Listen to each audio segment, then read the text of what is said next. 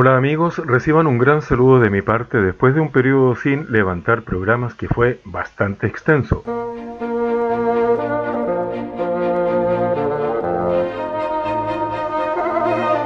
Soy Eugenio Santelice Fuentes, creador del podcast Música Música, donde buscamos aprender y también a compartir conocimientos.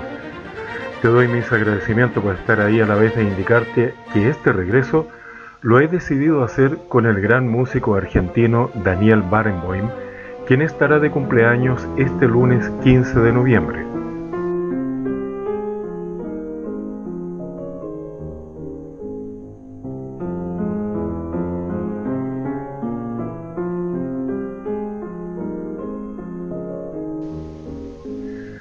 Daniel Barenboim nació en Buenos Aires el 15 de noviembre de 1942, pronto a cumplir 80 años.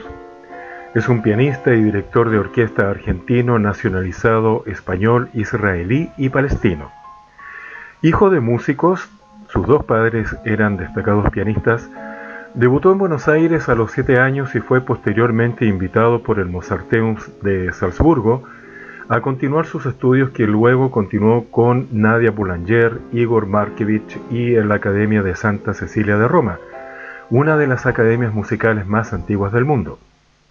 Recordemos que fue fundada en 1585 y que por sus aulas han pasado un gran número de compositores e intérpretes desde Giovanni Pierluigi da Palestrina, los músicos Alessandro Scarlatti y Domenico Scarlatti, pasando por Niccolo Paganini, Franz Liszt, Félix Mendelssohn, Héctor Berlioz y también ha contado con las clases magistrales de Plácido Domingo, Simon Rattle e Isaac Perlman.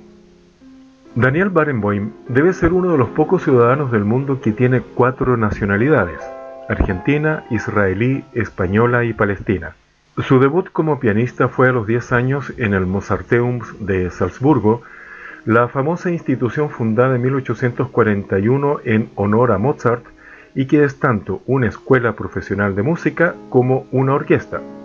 De hecho, esta última, fundada en 1841 por iniciativa de Constance, la viuda de Mozart, fue con el propósito declarado de impulsar el refinamiento del gusto musical en lo relacionado con la música sacra, así como con los conciertos. Con apenas 12 años, se convirtió en el alumno más joven de las clases magistrales de dirección de Igor Markevich. Además que el director Wilhelm Furtwängler lo invitó a asistir a sus ensayos del Don Giovanni, actuando junto con él y a la Orquesta Filarmónica de Berlín. Furtwängler lo consideraba como un fenómeno musical. Daniel Barenboim comenzó en la década de 1950 a realizar grabaciones junto a los grandes directores de esos años como Otto Klemperer y John Barbirioli. A sus 25 años ya contaba con una fama musical que le permitió viajar a varios lugares dentro de Europa y Estados Unidos, participando tanto como director y pianista gracias a las múltiples invitaciones de las orquestas internacionales.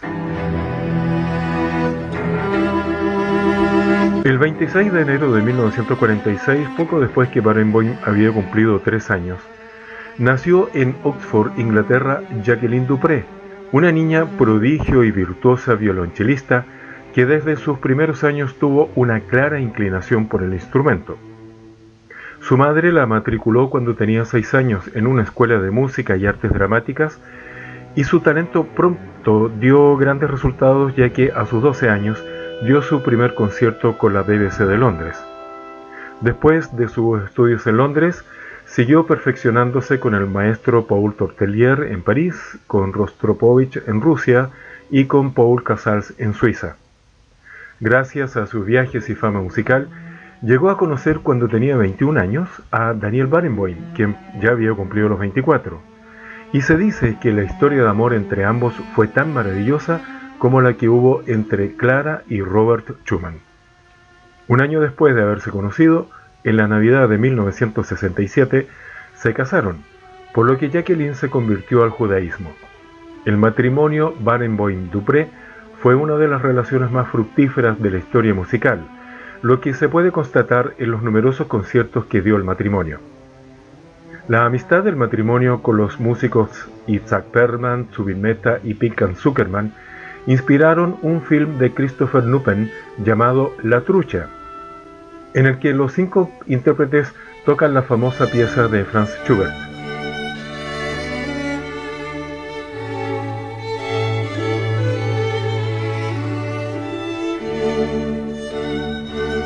Christopher Nupen fue un cineasta sudafricano radicado en el Reino Unido, especializado en documentales biográficos de músicos. Y los cinco intérpretes se autodenominaron la mafia musical judía.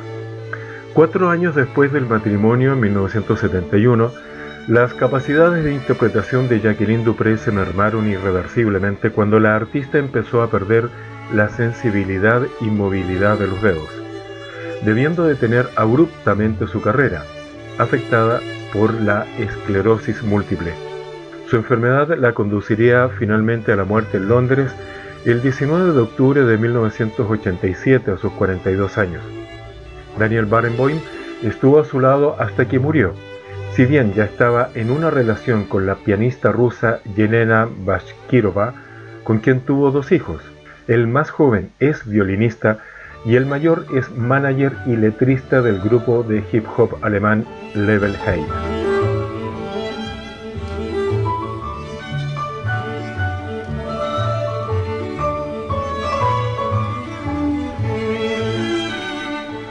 Más que dedicar este programa a destacar las múltiples premiaciones de Daniel Borenboim, quiero centrarme en dos actividades muy notables en donde también ha destacado por su gran dedicación.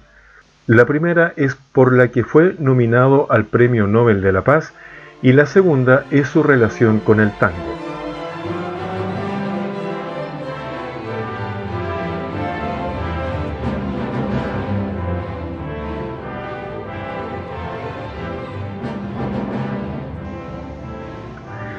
El conflicto israelí-palestino es el conflicto social y armado entre israelíes y palestinos por el control de la tierra de Palestina que se remonta a principios del siglo XX.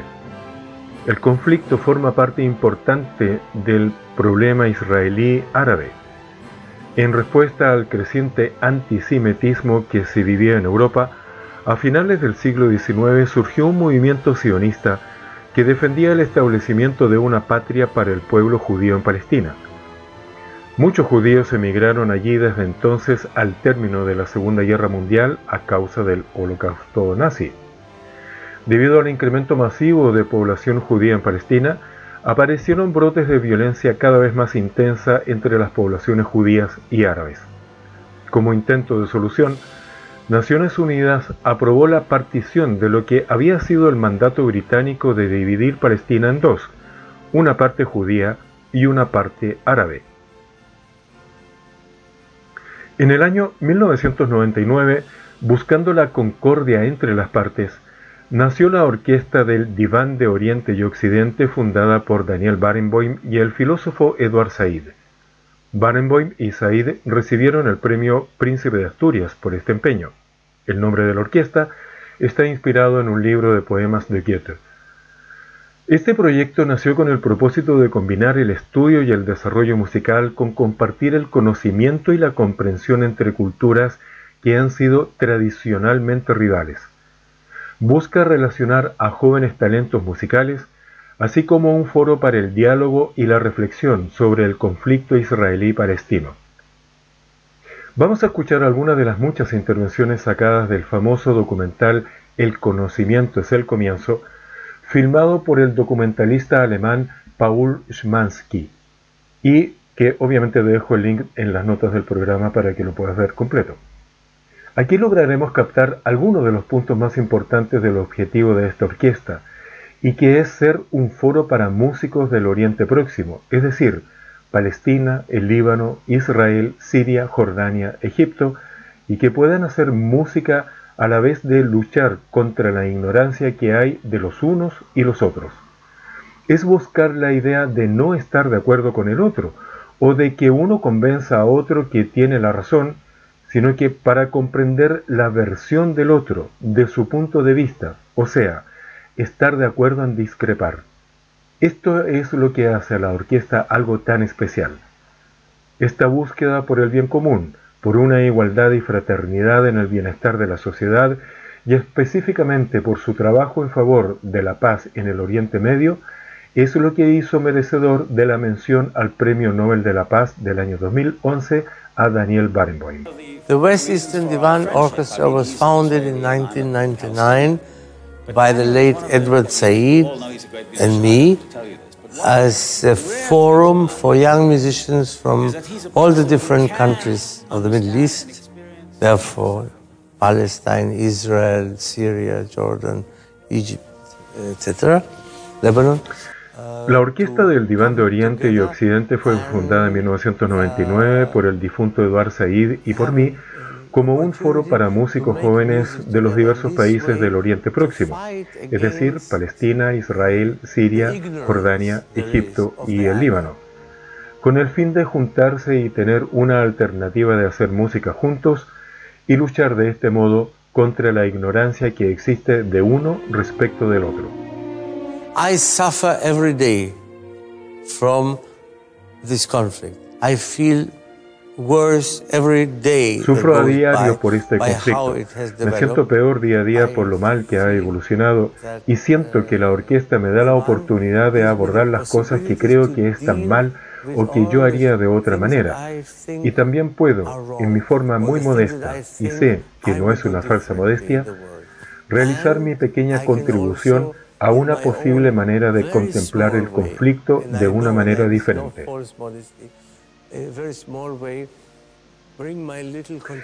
El segundo aspecto al que me refería al principio del programa es a la cercanía de Daniel Barenboim con el tango, algo que tal vez no sea por todos conocido.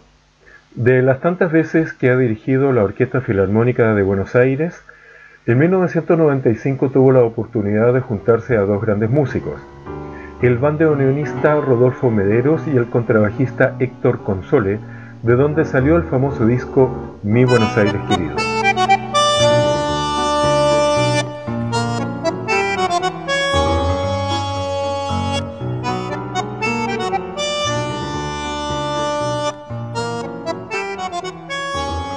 La grabación fue clasificada como una excelencia musical por el diario El Clarín de Buenos Aires y que el tango corra por sus venas no es novedad, entonces sabiendo de las muchas veces que lo ha interpretado en diversas combinaciones musicales, como lo que realizó el 31 de diciembre del 2006 en un concierto dirigiendo la Filarmónica de Buenos Aires ante unas 10.000 personas.